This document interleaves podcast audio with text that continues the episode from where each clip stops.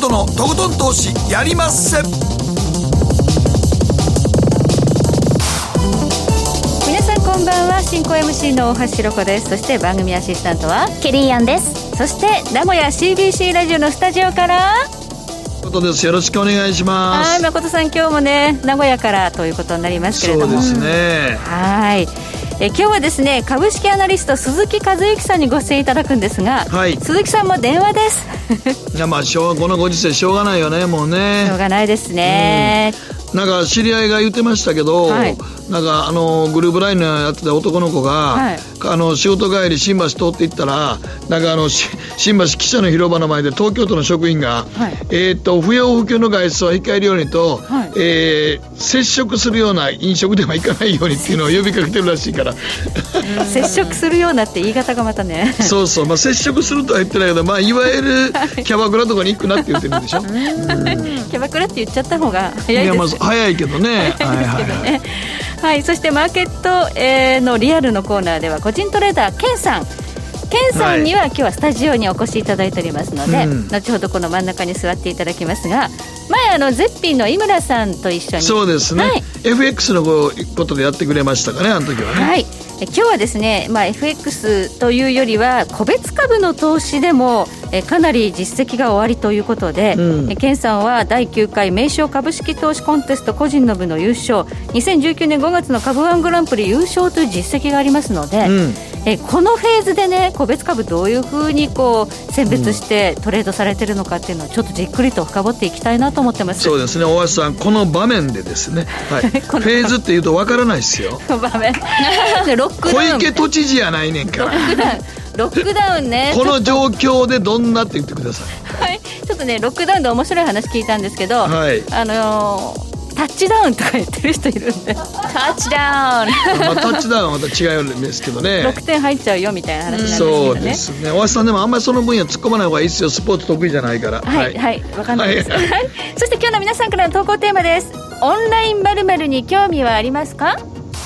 さあなんかケリーはもうオンライン飲み会というのをやってるということですけど、ね。もう何度かぱり若い子は違うねはいですね。まあねオンライン診療とかやるべきだっていう話がね出てきてますよね、うん今出てますけどね。ははい、オンライン会議とか、まあ、多分時代は大きく変わっていくでしょうということで、えオンラインまるというのを皆さんね始めているというのがあれば教えてください。番組の後半でご紹介をさせていただきますではまこっちゃん早速進めてまいりましょうか。いはいどうぞ。はいではこの後誠とひろ子の週刊気になるニュースからスタートです。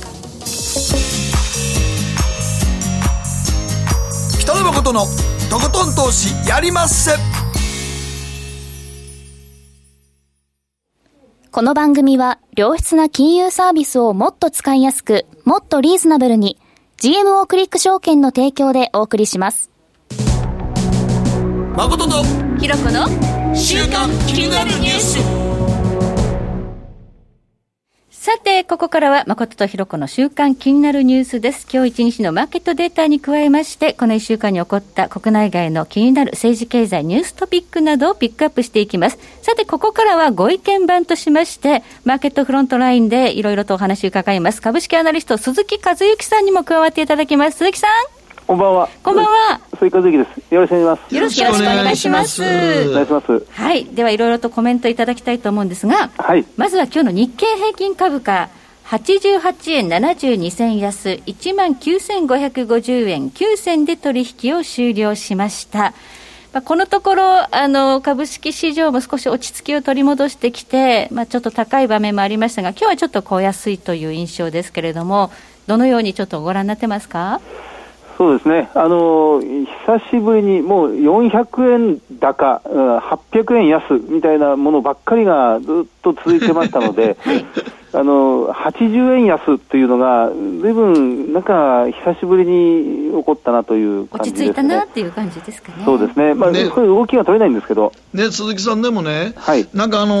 ーどうなんですかね、僕はなんか株式の今までの経験上から、はい。いまあ、一番底はどっかわからないですけど、いっぺんそこつけて1万6000台があって、ええ、もう半値戻し近くなってますよね。そうですね。これで言うと、なんかチャート、今までの僕らの経験から言うと、もう一度2番底つけに行くのが常なんですけども、ええ、その逆算ドンですね、あの形にならないんですかね。あのもうみんなマーケット参加者、みんなそれを気にして、ここまで来ていたと、引っ張ってきたというところだと思うんですよね。はいうん、やっぱりあの周りの景色というか、ニュースを聞く限りでは、もう、もうおっかない話ばっかり出てきてますので、はい、まあ、おいそれとは買いに今入れないという、うん、決算発表前なのでということもいろいろあって、買わない言い訳としてきたようなところも確かにあるんですが、うん、しかし、アメリカがまさに半値戻し、今達成しようとしてます。そうですね。で、高値更新銘柄も続いて、ジャスダックが、はい、あの日経ジャスダック経験8連投なんですね、今日で。先週の月曜日から、はい、まあ、今週、今日水曜日まで、まるまる8日間上げ続けてるという状況なので、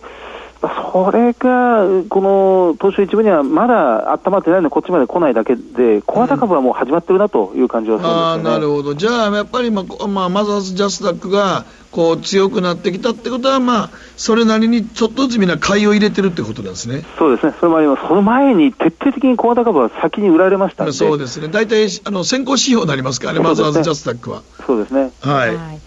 あとちょっと気になるのは、後でじっくりといろいろお話伺うんですが、あの、はい、ソフトバンクの株なんですけど、あこれはまたこれも大きくニュースに取り上げられましたよね。ねはい。あのだから信用不安説があのもうその、まあ、よよると触るとソフトバンクグループは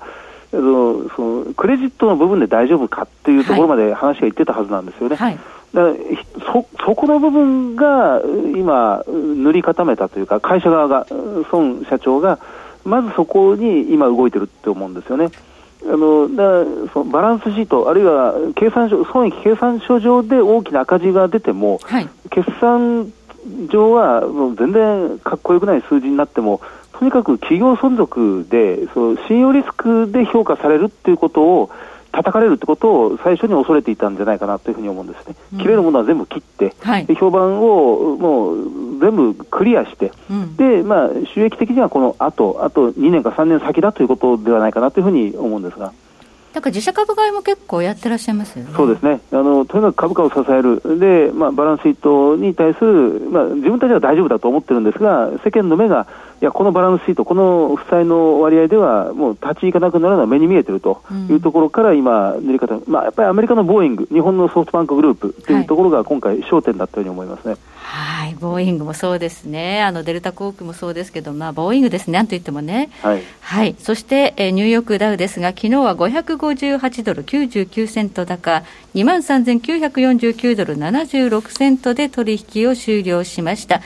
そして現在、ニューヨークダウ始まっていますが、今日は470ドル安から始まってますね。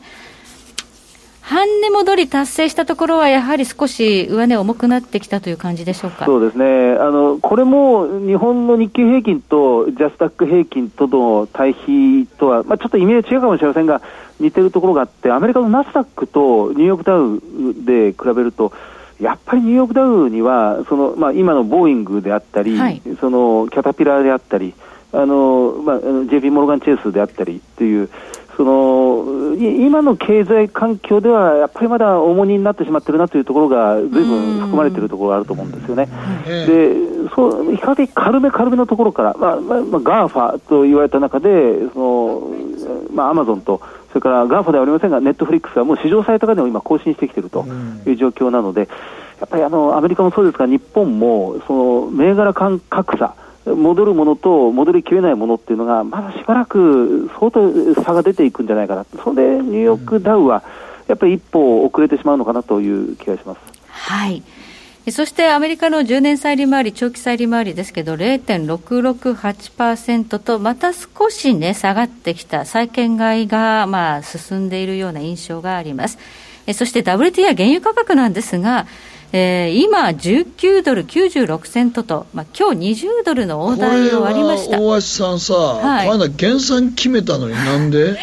かなりの減産したやん。はい、えーまあ、合計でいうと、まあ、1500万バレルを超える減産になるというふうな歴史的減産合意と報じられているんですが、うんはい、今日 IEA・ 国際エネルギー機関が、4月は日量で2900万バレルの需要減と、いう月報を出したんですね、うん、そうすると減産が1500万バレル前後需要が減るのが2900万バレルと、うん、減産足りませんね、うんうん、ということなんでしょう多分。ほう。はい。まあ今のところそんなに飛行機もそんな飛んでるわけじゃないから。需要がはいやっぱりまあ需要と供給のバランスでそれじゃあ全然だよってことね。そうですね。そうすると鈴木さん原油がこう下がってきて、はいダウだけがこうね、上がっていくっていうのは、ちょっと考えにくいですよね。確かにそうですね。あの、世界経済が直面している問題というのは、はい、気がついたらもうとんでもないところまでもう来てしまった、ぬかるみに入ってしまったなという感じは、もちろんありますね。はい。ということで、えー、まだまだちょっとね、あの落ち着いたとは言い難いマーケット環境ですけれども、今日はあの決算時期に入ってきますので、えー、番組後半では鈴木さんにこの決算、そしてマクロマーケットの今後、で個別銘柄に至るまでじっくりとお話を伺っていきたいと思いますので、どうぞよろしくお願いいたします。ますではここで、キャリーがこの1週間気になったニュースピックアップです。はい、私が気になったニュースは、えー、ニュースでアップルとグーグルの協力と結構ね、報道されてたと思うんですけど、アップルとグーグルは11日、新型コロナウイルス感染のパンデミックを抑えるため、ユーザーのプライバシーとセキュリティを設計の中、設計の中心に据えた Bluetooth を使ったソリューションを共同で展開すると発表しました。はい、というのは、Android と iOS 端末の間、どちらでも使えるアプリケーションを出すよということなんですけど、はい、5月にリリース予定とのことで、ただこれは強制ではないんですね。うん、あくまであのアプリを入れて、で、こう、感染者の動きを見るというか、こういうとこに感染拡大してますよっていうのが見れるようになるよというアプリらしいんですけど、ちょっと正直怖いですよね。まあ、あのそのアプリを入れることによって自分の動きとかも全部データ取られちゃうっていうことでもあるわけですかね。はい、だからアップルということは iPhone で、グーグルということで Android 全部の、まあ、携帯でアプリ皆さんが入れるとすべて監視できるってことですかね。ということになるですけどね、ただ今の状況だと必要なのかなっていう意見も分かるんですが、うん、うん、ちょっと危機感も覚えつつ、様子見したいところでは、まあ、でも多分だから、まあ多分みんなあのダウンロードして、うん、まあ後に収まった時にみんなそのアプリを消すんじゃないですか。ああ、もう消して大丈夫ですかね、それで。うん、済むのかな？まあどうなんやろうね、でもなんかあのね、グーグルなんかでも行ったとこなんか、ちゃんと何年前に行ってますねとか出てくるからね。うん。あ残りますよね。検索履歴って残りますもんね、はい、そしてまあどことだ、まあ、誰と一緒にいたかとかいうところまで多分厳密に言うと分かっちゃうっていう、入れてる同士だとこう分かってくるとか。とかちょっとあの、まあ、中国とかそういう監視社会にも入ってるって言われてますけどそうですね、世界がそっち方向に向かっちゃうのかなという、うん、なんとなく予想はねつきますけど、でもこういうテクノロジーでそういうことができるっていうのはやはりその GAFA の強みということで、鈴木さんやっぱこういうところはあんまりこのコロナっていうの関係なしに、まあ、強いと。いうことですかね、やっぱりままさに大橋さんおっしゃるように、今回のコロナウイルスで、その個人データの、まあ、一つの心理的な壁っていうのを乗り越えたというのは、あの言い過ぎかもしれませんが、やっぱり少しゆ、まあ、気持ちの上では緩みましたよね、あのまあ、東京都がこの緊急事態宣言を出して、どれぐらい7割とか8割人との接触を減らすっていう、まあ、大きな目標を掲げていて、無理だろうと言われてるんですが、例えば NTT ドコモとかヤフーとかが出しているデータによって、何割、5割東京は、まあ、この週末は、この東京に来る人が減りました。というのが、はい、すぐデータとして出てくる世の中になってますもんね。はい、だからあの高速道路の ETF なんかでも、この高速道路は約30%ぐらい減ってますとか出てますもんね、もうね。うね。もうやる気になれば、今で、まあ、いろいろこう批判もあるでしょうから、やらなかったというだけで、いざ、もうゴーサインが出れば、うん、やっぱりできる会社、日本にもたくさんあるんだなと。まあ、日本も昔、監視社会嫌だってで、防犯カメラやめるってが、結局今、みんな防犯カメラのおかげで、あのね、犯人も逮捕もつながってますからね。ねうん、はいということで、やっぱりね、このテック系は今後も注目ですね。はい、はい、えここまで誠とひろ子の週間気になるニュースでした。この後コマーシャル挟んで、鈴木さんにじっくりとマーケットフロントラインで解説いただきます。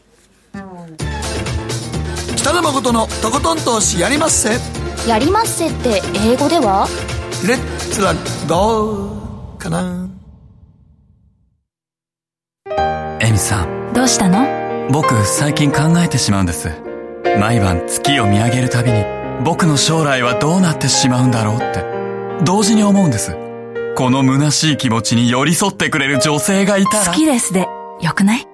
シンプルにわかりやすく。GMO クリック証券。あらっしゃい。ご注文どうぞ。うーんと、大盛りラーメンにトッピングで、チャーシュー、コーン、メンマ、海苔、それに、味玉、白髪ネギね。あ、バターとワカメも。全部のせ一丁。シンプルにわかりやすく。株式 FX は GMO クリック証券。すると川上からどんぶらこどんぶらこ。どんぶらこって何？桃が流れてくる音だよ。じゃあかぼちゃは？か天ぷらこ天ぷらこかな。鳥は？唐揚げこ唐揚げこパパおやすみ。置いてかないで。頑張るあなたを応援します。GMO クリック証券北野誠のとことん投資やりまっせ。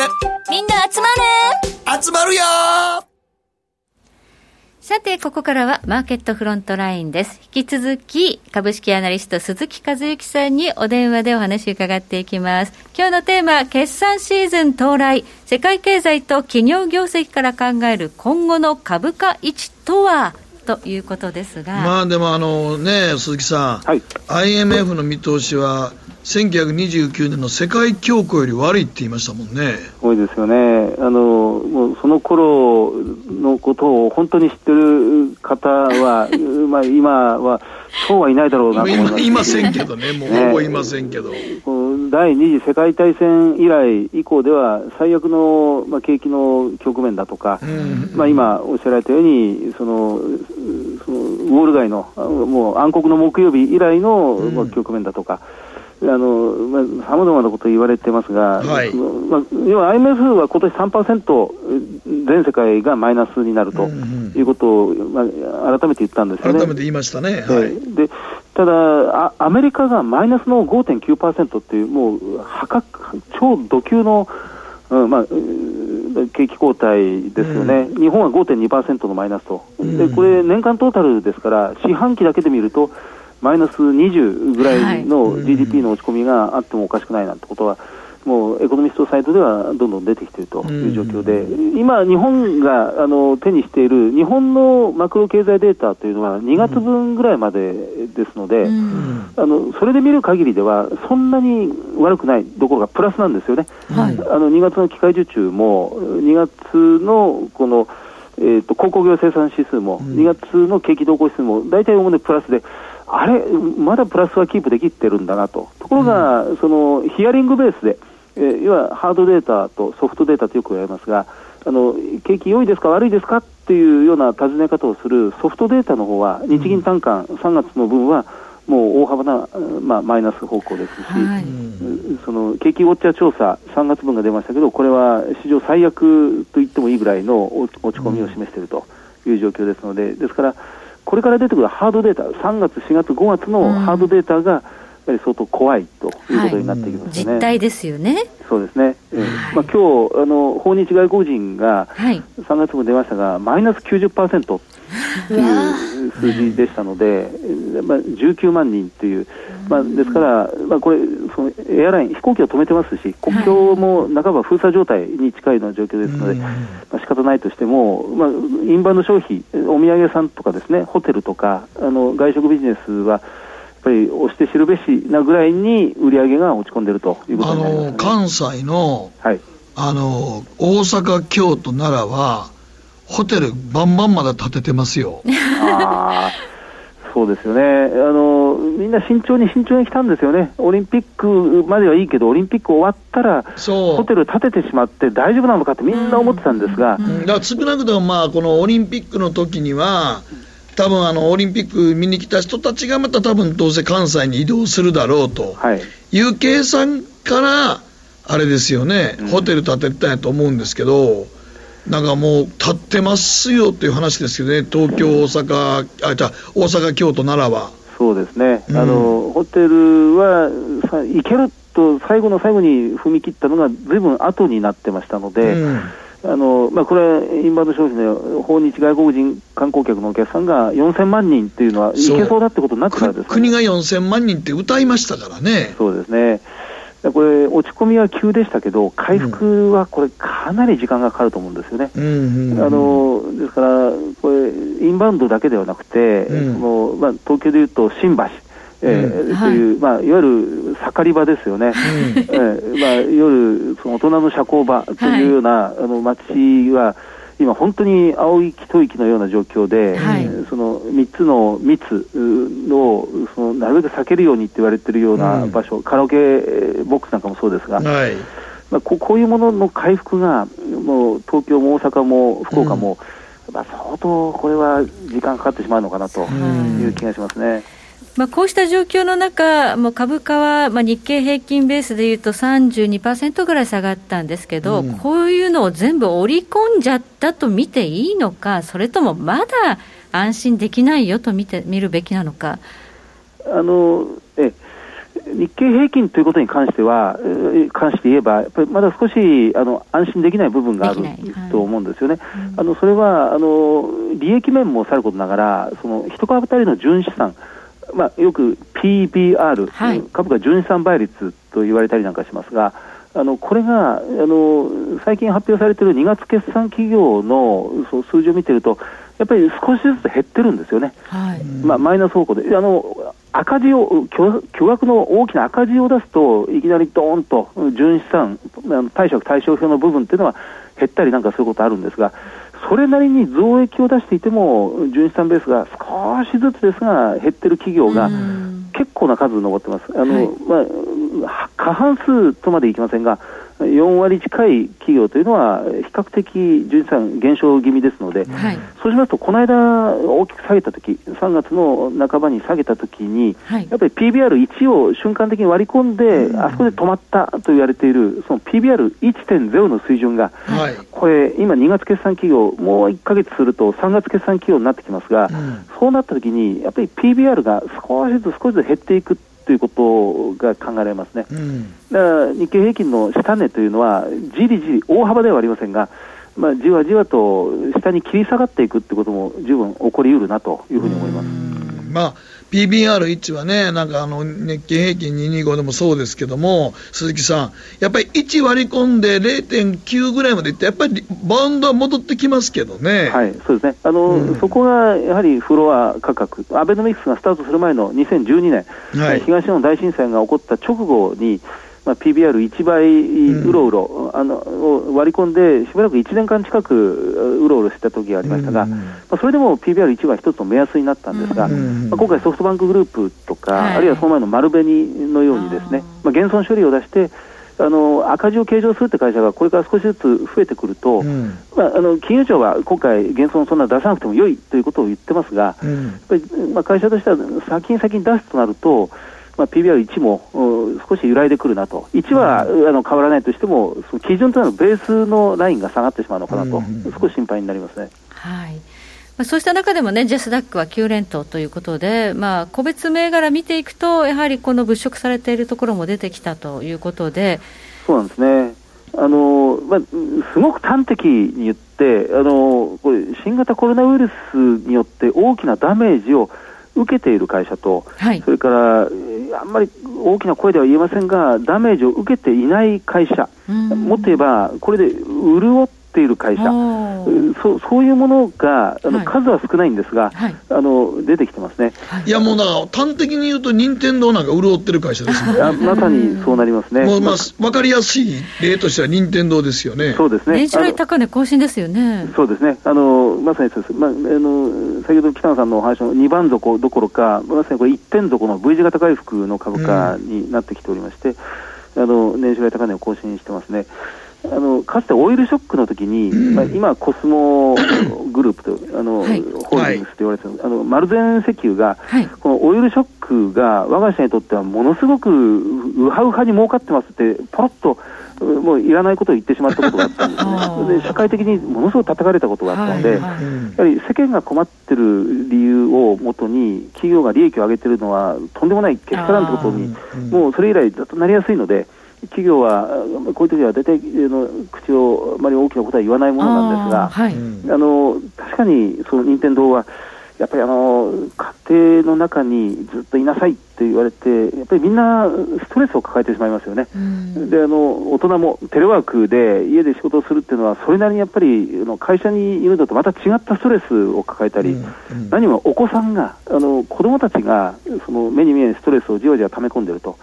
であの普段時間決めてゲームしてもいいって言ってるのを、もうとにかくスイッチ使ってもいいから。もうどんどんやりなさいと、ストレス発散しなさいと。そうです、もう任天堂動物の森がめちゃくちゃもう、スイッチが今ないですからね。ああ、ところこれ、中国で生産していて、ずいぶんこの供給大丈夫かって言われたんですけど、まあ、そこをクリアしたら、もうやっぱり任天堂はずいぶん良くなりましたね。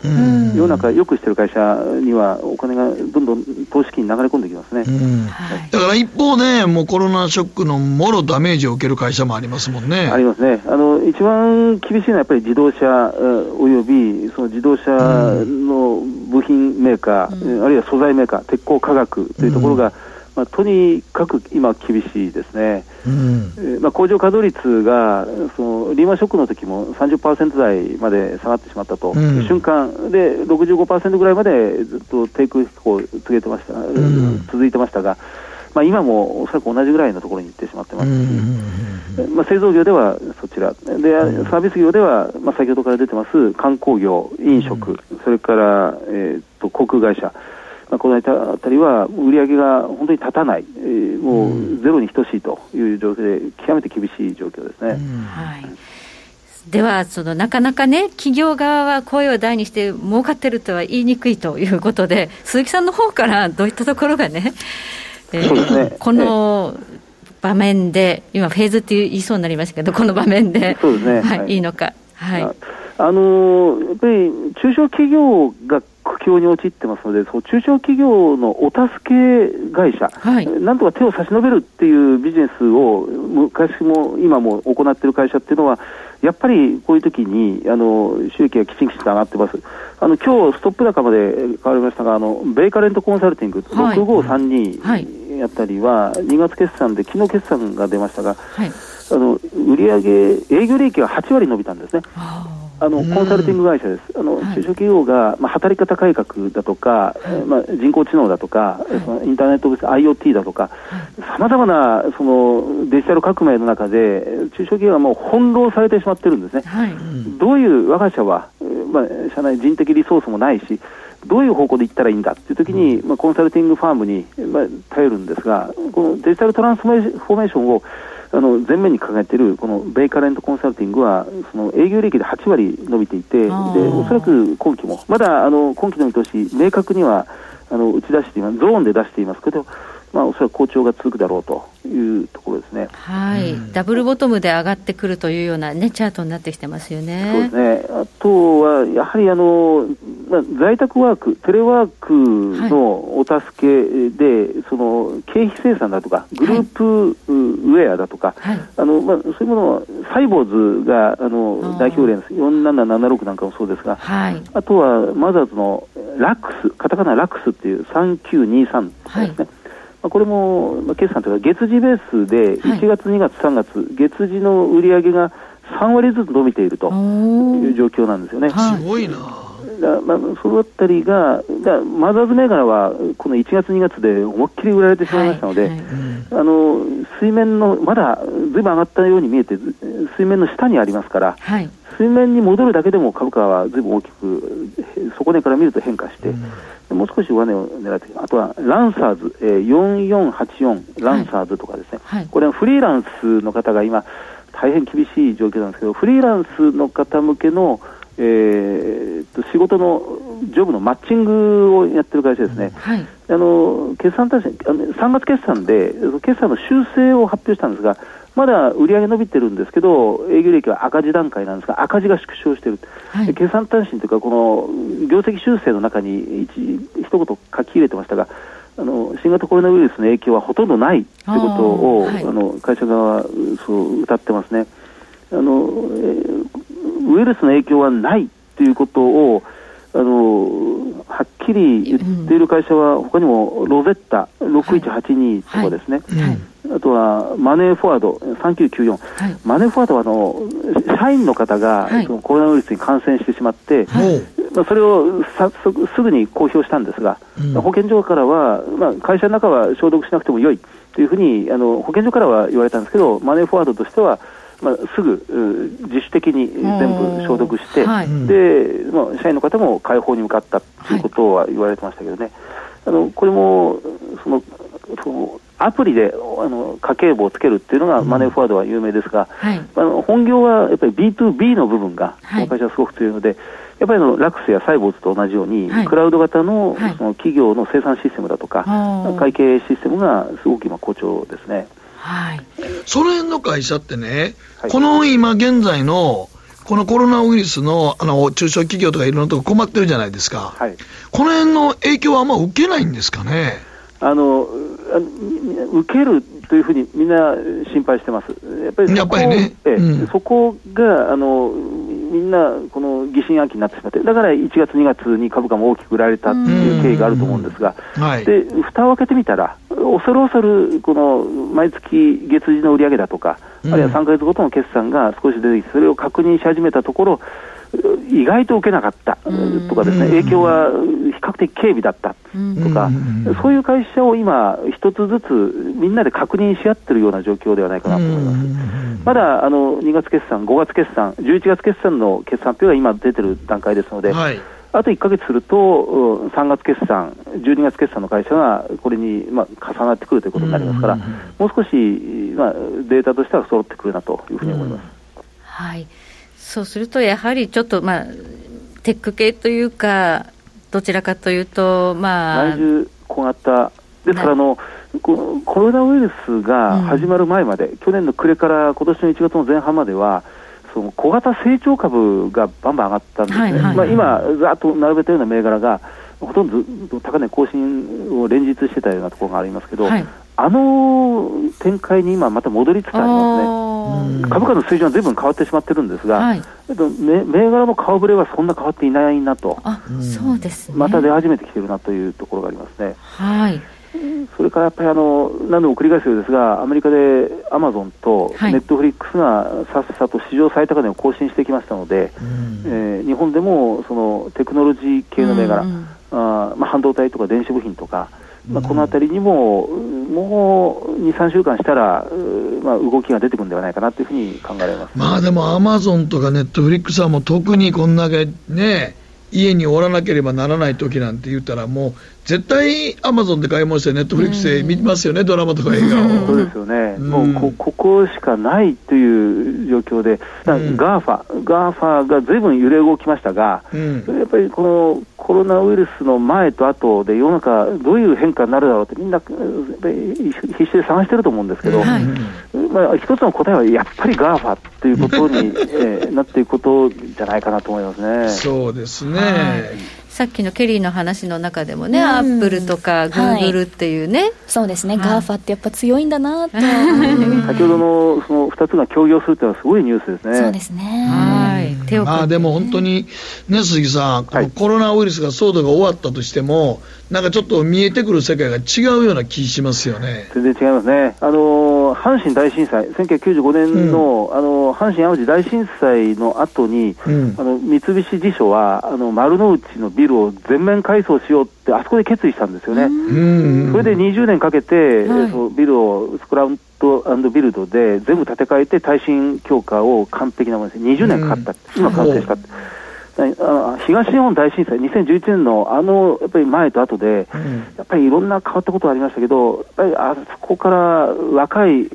人たち、若い方々は家とか車とかあんまり買わなくなったとかですね。そうですね、確かに言われてみればそうですよね。えーはい、物に対するこの信頼というか、そういうものがすごく後退して、うん、SNS があそこからこう広まっていった、やっぱり人とつながりがどんどんどんどん強くなっていった。まあ、あの辺からなんか絆っていうことことで SNS がみんなわーっとこう広がりましたもんね。そうですね。ちょうどスマホが立ち上がっていくところでしたからね。うん、だから、今考えている変化っていうのは、うん、きっとまだ本質ではな全然なくて、うん、後になってこないと見えないことって多分いっぱいあると思うんですけどね。うん、でも間違いなく変わると思いますね。そうですね。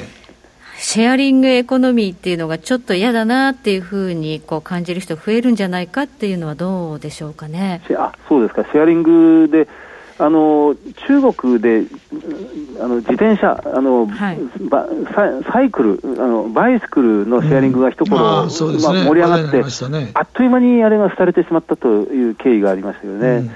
うん、テクノロジーではかなり先行している中国でも、その自転車のシェアリングはそう今一つうまくいかなくなった。で、まあ、民泊も今回、大きくダメージを受けてしまったりなんかしますからね。はいこれもやっぱり影響、どっかで出てくるそうですね、ウイルスがこう残ってたりしたら嫌だなとかいう意識がね、出てくるとね。なるほど、公衆衛生、そうすると、メルカリもきついよね。ああ、なるほど。うんそうですね、あのその L 景気は経済は、まあ、V 字型か U 字型か分かりませんが、あのどっかで必ず浮上していくことになるとは思うんですけど、はい、その社会の規範とか意識っていうのは、その L 字型どころか、そのどんどんどんどん右肩下がりになってしまうものも出るでしょうね、公衆衛生に関する意識はガラッと変わりますね。変わりますね、えー、はいここまで鈴木和之さんにいろいろとお話伺いました。鈴木さんどうもありがとうございました。ありがとうございました。以上、マーケットフロントラインでした。北野誠のとことん投資やりまっせ。みんな集まれ行かしていただきます。GMO クリック証券の CFD では、日本225や米国30など、世界各国の主要な株価指数、原油や金などの商品、レバレッジ ETF、リート ETF、外国株など、世界中の金融資産を買いからも売りからも手数料無料で手軽に取引することができます。今まで気になっていた世界中のあの指数、あの銘柄、あの商品に投資ができます。パソコンからスマートフォンまで高性能なトレードツールも魅力。CFD も GMO クリック証券。GMO クリック証券株式会社は関東財務局長金賞第77号の金融商品取引業者です。当社取扱いの金融商品のお取引にあたっては価格変動などの理由により投資元本を超える損失が発生することがあります。お取引をする際は当社のホームページや契約締結前交付書面にて、手数料などの諸経費及びリスクについて十分ご確認ください。北野誠のとことん投資やりまっせ。もう寝る暇ないわ。なのに肌ツヤツヤ、ツヤツヤ、ツヤツヤ。マーケットのリアルということで、今週は個人投資家の方にお越しいただいております。ケンさん。はい。こんばんは。よろしくお願いいたします。よろしくお願いします。ケンさんは番組出演2回目でいらっしゃいますよね。そうですね。はい。はい。前はゼッピンの井村さんとかと、はい。はい。一緒に FX の手法についていろいろとお話しくださいましたね。ねはい。で、今日はちょっと株の話なんかも。そうですね。はい、はいちょっとご経歴もう一回ご紹介しますと、はい、第9回名称株式投資コンテスト個人の部で優勝、はい、2019年5月は株ワングランプリ優勝ということで、はい、実績もかなりね、はい、ありでいらっしゃいます。学生時代からなんか投資研究サークルっていうのを自分でやってらっしゃったそうですね、自分で立ち上げたっていうのがきっかけですね。はい、はいもう大学時代からいろんなものに投資をしてきたということで、はい、誠さん、今日は株の話をしてくださるそうです。はい、よろしくお願いします。はい、ままず、でも最初に一番最初、基本的に株を、なんで株に興味持ったの？そうですね、まずあのきっかけが、あの、うん、アベノミクスがきっかけでして、はいはいはい、であのまあ、その時全然素人だったんですけれども、株が上がってるっていうのだけはまあニュースで知ってたんですね。うんうんでそこであのインタビューとか結構街頭でややってると思うんですけど、ね、そうするとあのサラリーマンの方とかはあんまり実感がないみたいな、そういったのを結構まあ聞いたりとかしていて、はいはい、そこで素人ながらやっぱりあの金融の世界にやっぱり入らないと、うん、まあ、こういった恩恵とかも景気いい時も恩恵受けづらいんだなっていうのをまず実感したっていうのがきっかけの一つですね。はいはい。はい、はいでも今あの、この間は FX の話してもらいましたけれども、はい、えー、株もやって、はい、あとはなんか CFD もやられる？あそうですね、はい、なんかいろんなものやられるっていうのは、どうしていろんなものに手を出してるんでしょうか？あそうですね、僕があの結構いろんなのやりだしたのがもともと FX 一本だったんですけれども、うんはい、はい、あの大学2年の後期にあの金融のゼミに入ったんですね。でそこではあのやっぱりいろんな FX はもちろんですけど株の口座をみんな持ってたりとか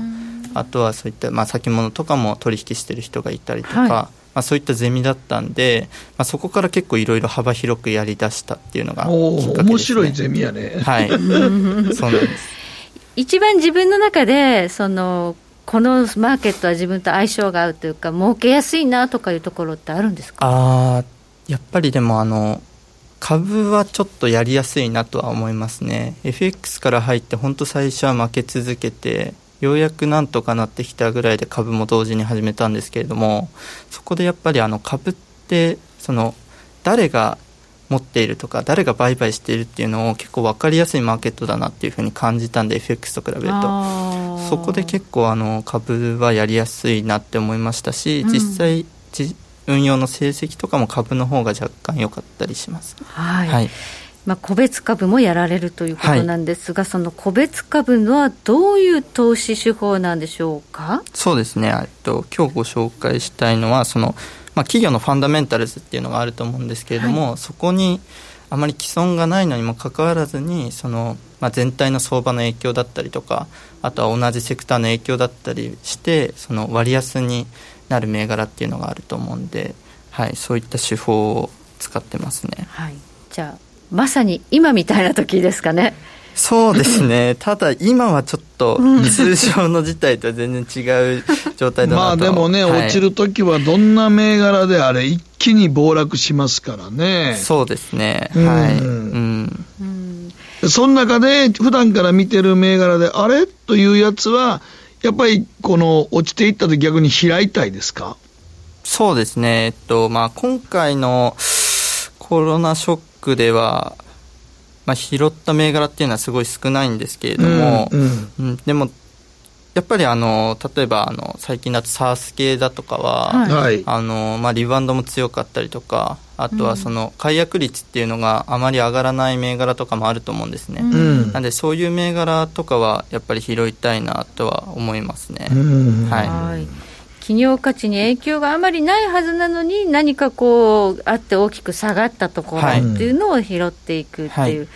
例えばその決算なんかってね、はい、あのバーンと大きく動いたりするんですけど、はい、そういうのってプレイイベントプレイやるんですか？そうですね。あのこの手法をちょっと始めたきっかけみたいのが、うんはい、一昨年だったと思うんですけれども、えっと、当時のインフォテリアっていう銘柄、はい、今だとアステリアっていう、うん、まあ、IT 系の企業なんですけれども、はい、そこの銘柄をたまたま見てた時に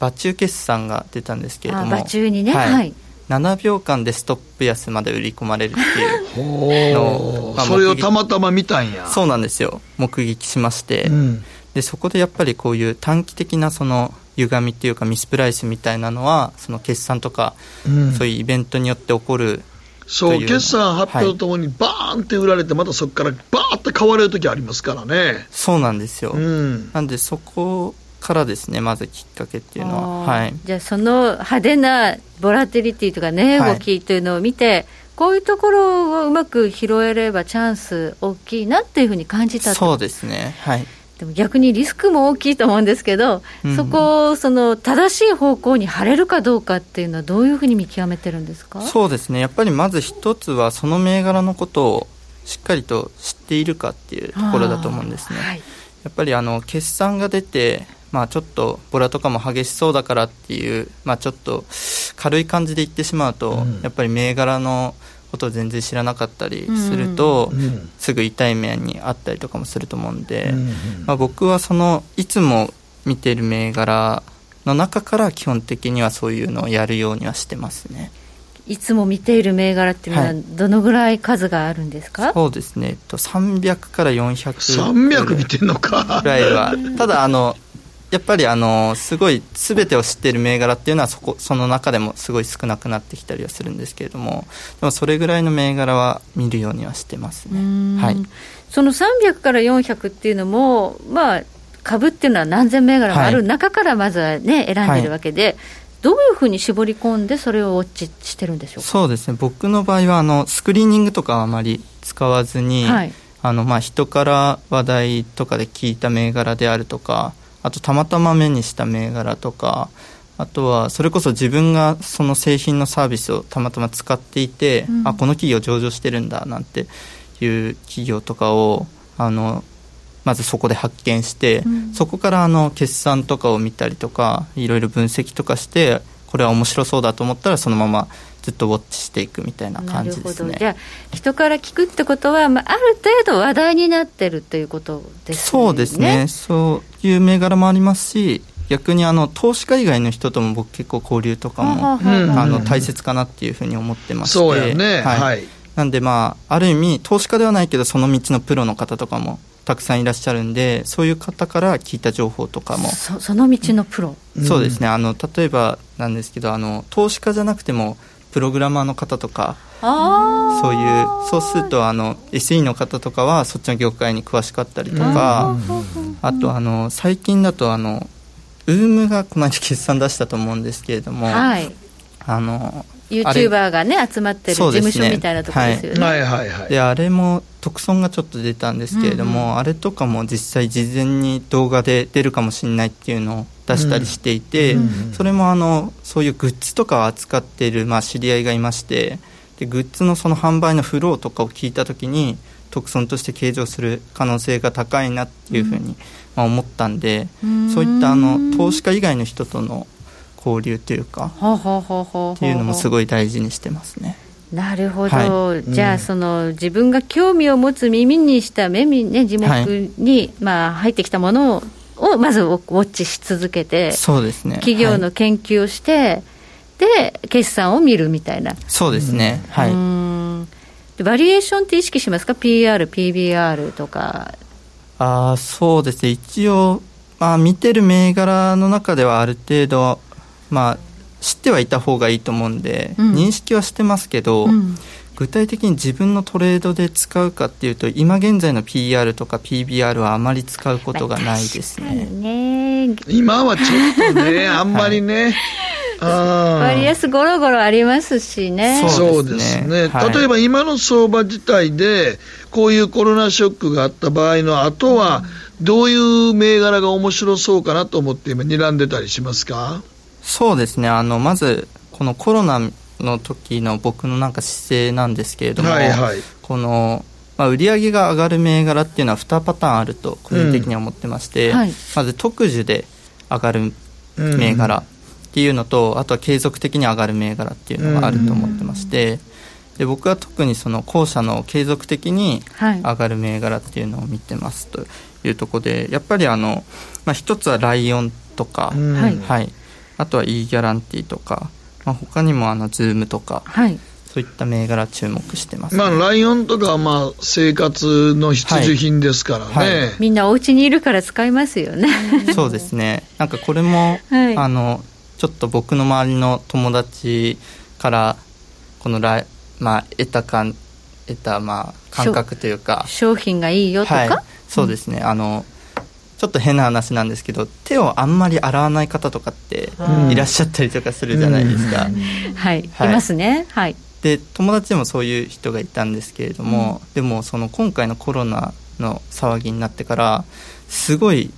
敏感にこういろいろアルコール消毒したりとか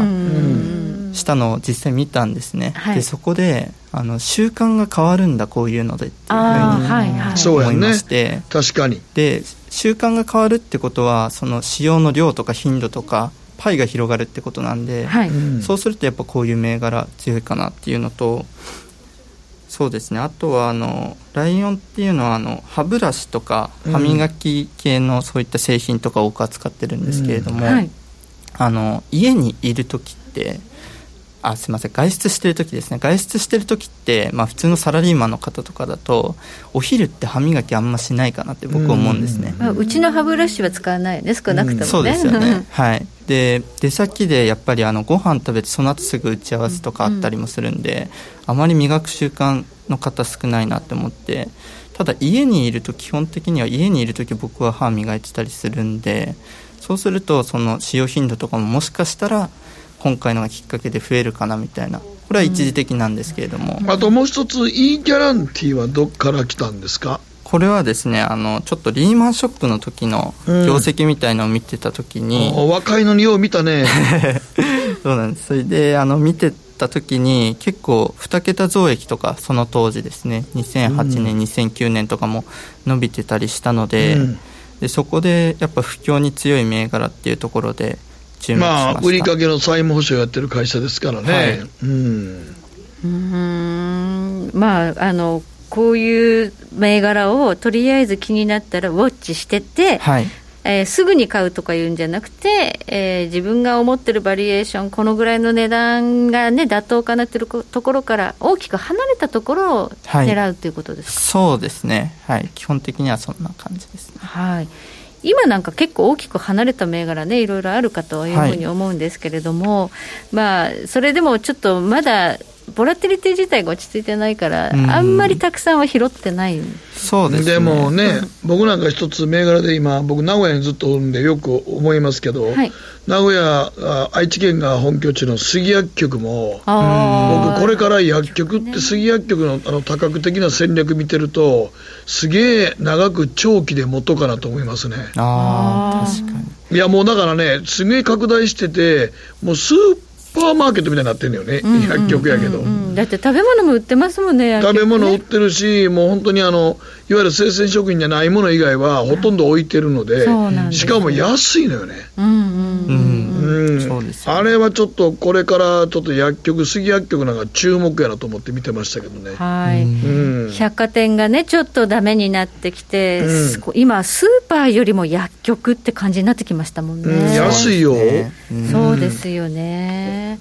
はい、ということで、まあ、時代とともにね、あのいろんな、まあ、銘柄がこう入れ替わっていくと思うんですけれども、はい、まあ、ギャップのあるところを狙うということで、まずはその銘柄のことをよく研究しておくことが大前提。そうですね、そう思います。はい、はい、そしてこれから決算シーズンが来ますけれども、やっぱり決算っていうのを意識してウォッチし続けるってことですかね。そうですね。本当に、まあ、1日数十とか数百出ますけど、はい、自分のやっぱり監視してる銘柄っていうのは、はい、やっぱり当日に必ず見て、はい、で次の日のその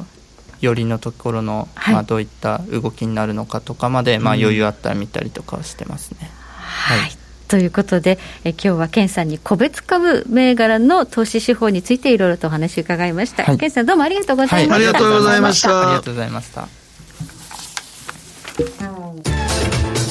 北野誠のとことん投資やりまっせ。やりまっせって英語では？レッツはどうかな。バカモンお前は周りが見えてない。また怒られちゃったよ。部長の前歯に。ノリするな。大学生のノリはもう通用しないぞ。はい。ノリをどうにかしないとまずいですね。部長歯にノリついてますよ。もっと楽しくもっと自由に。GMO クリック証券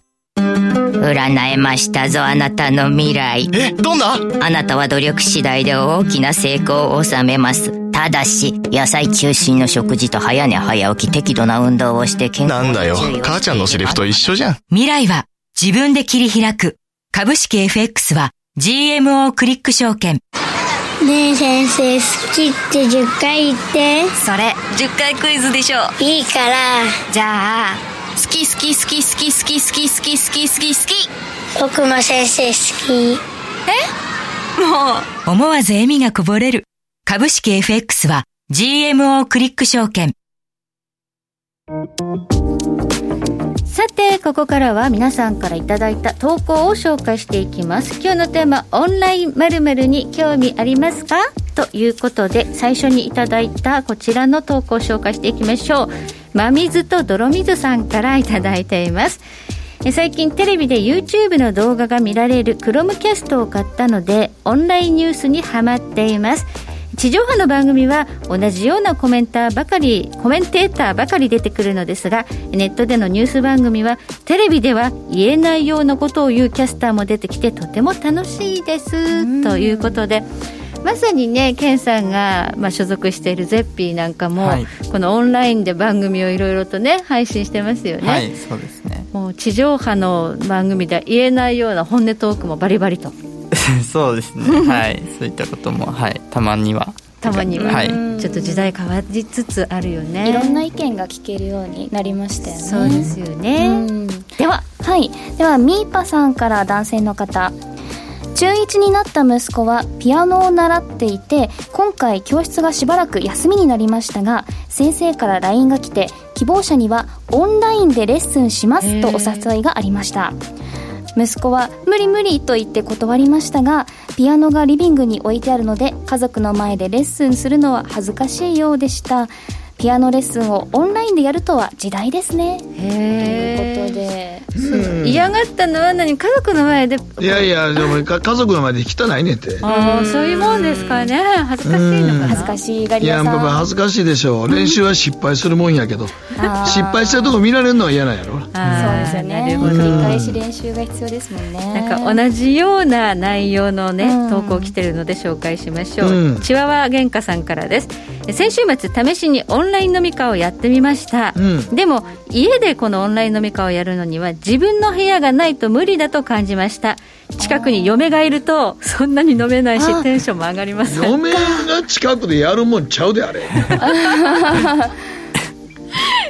あのなんか後ろをうろうろされた。そんなさ オンライン飲み会誰と喋ってんで嫁はんに覗き込まれても嫌やし。聞こえちゃうですもんねやっぱ。聞こえちゃう聞こえちゃうそんなもんは嫁はんがさ何楽しそうにやっとねこいつって思うからやっぱりちょっと部屋分けた方がいいですよね。あかんあかん。嫁に入ってくれてもあかんで。昔なんかおったね、女の子はなんかあの、ななんか YouTube 出かけの頃になんか夜中に自分で、はい、なんか YouTube ライブみたいなことやってて、やってたらカラオケ、なカラオケみたいに一人でなんかアカペラでなんか、アイドルみたいに振り付けやって歌ってたら、下からあの、どんどんどんどんとお母さんが上がってて、いつまで騒いどんねんっていう声が入ってるやつ。あれ、あれめっちゃ面白かったわ、あれ。なんかそういうのが一番面白いよね。ハプニングって。ハプニングで、あんた何してんねんこんな時間に？とか言って。視聴者からするとそうですね。そう面白かったね。はい時計の針は11時27分になるところです。北野誠のとことん投資やりまっせ。この番組は良質な金融サービスをもっと使いやすくもっとリーズナブルに GMO クリック証券の提供でお送りしました。今ニューヨークダウ下げてる下げてるね、693ドル安ということで、久々に大きな下げになってま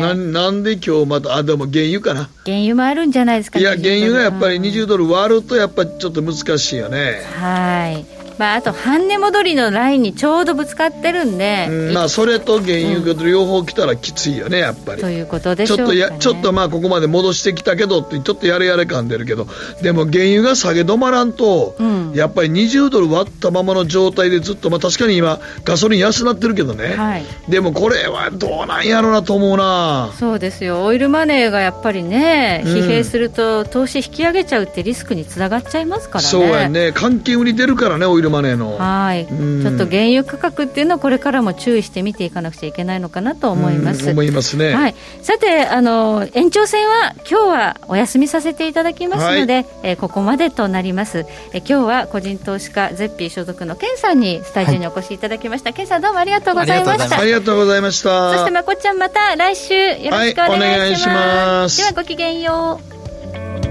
う。